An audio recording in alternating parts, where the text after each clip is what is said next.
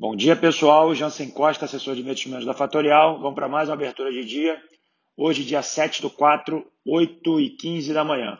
Tudo verde na minha tela, na parte da manhã agora, sendo que o movimento de alta permanece na Europa e vem se alastrando para o mercado americano. Nesse exato momento, Alemanha, França, Espanha, todas operando acima de 3 de alta no mercado e as commodities também seguem um movimento de apreciação. Tá? O WTI, petróleo e o Brent operam com mais de 3 de alta, levando uh, a barreira dos 27 dólares uh, para trás. Né? Ou seja, o mercado hoje bastante otimista, seguindo o movimento de alta do dia de ontem. Esse movimento também ele é acrescido de uma queda do dólar frente a moedas internacionais uh, e o dólar index, que é a cesta de moedas, ela opera nesse exato momento com uma ligeira queda de 0,66, operando próximo dos 100 pontos.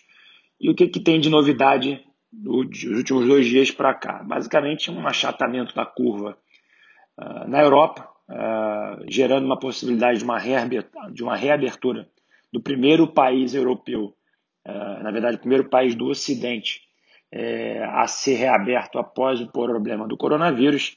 A Alemanha indica que deve abrir o seu lockdown em função de se os próximos dados de quantidade de infectados e quantidade de mortes é, dobrar para apenas depois de 10 dias, isso é um indicativo de uma reabertura, e aí o mercado se anima e o mercado antecipa. Importante deixar claro as definições, as, as, as questões, é que estamos numa crise hoje humanitária, é, que vai se tornar uma crise econômica. Tá? Então, os impactos econômicos ainda não vimos.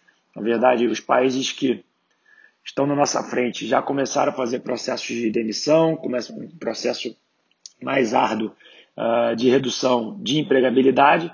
Isso a gente ainda não viu aqui no Brasil, mas, porém, é, isso vai acontecer em algum momento. Então, o impacto econômico a gente ainda não sentiu no pós-crise é, social e, e, e, de saúde. Tá? Então, é importante deixar claro que os mercados uh, futuros e os mercados de ações eles acabam antecipando e sempre exageram, sempre na alta e sempre exageram no momento de baixa. Então, esse rally que vocês estão vendo, basicamente, ele também deve ser exagerado na alta e depois deve haver uma pequena correção de rumos em função do preço das ações. Tá? O índice do medo, como eu comentei, ele já caiu 80% uh, ah, da máxima, né? ou seja, operando próximo a 40 pontos é um nível baixo, porém muito longe daquele nível que eu venho comentando com vocês que antes da crise estava. O número estava entre 10 e 15 pontos. Então, é importante deixar claro que nestes níveis de 10 e 15, as proteções, né, os seguros, as opções que todo mundo vem perguntando, todo mundo vem falando sobre isso,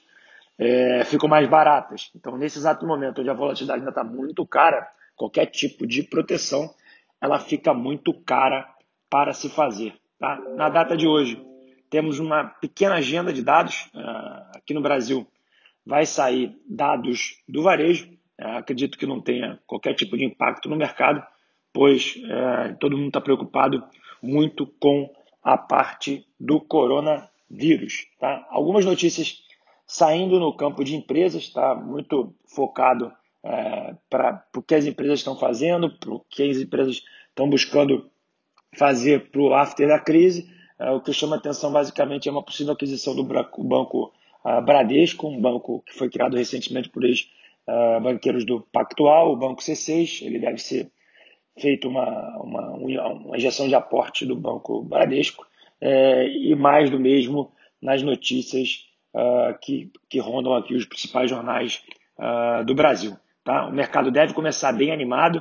O ETF, né, que é o índice das ações brasileiras listadas em Nova York já opera com 4,65 de alta. Importante levar em consideração que esse índice está em dólar e, basicamente, se o dólar vier no sentido contrário, ou seja, se o real se, valorizar ante o dólar, não, não teremos uma alta assim tão expressiva. O minério de ferro fechou em baixa na China, cotado a 82, quase 83 dólares.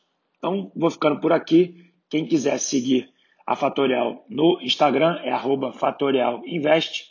Quem quiser me seguir no Instagram, arroba jansen.cs. Lembrando, hoje, às 19 horas, teremos uma live com o pessoal da Hashdex falando sobre criptoativos, ativos esses que devem ser uh, um porto seguro para questões inflacionárias após esse período uh, de coronavírus. Vale a pena, 19 horas, me segue no Instagram e marca a, o sininho para ser avisado da live. Bom, é isso. Um ótimo dia para todos, se cuidem e até mais tarde. Tchau, tchau.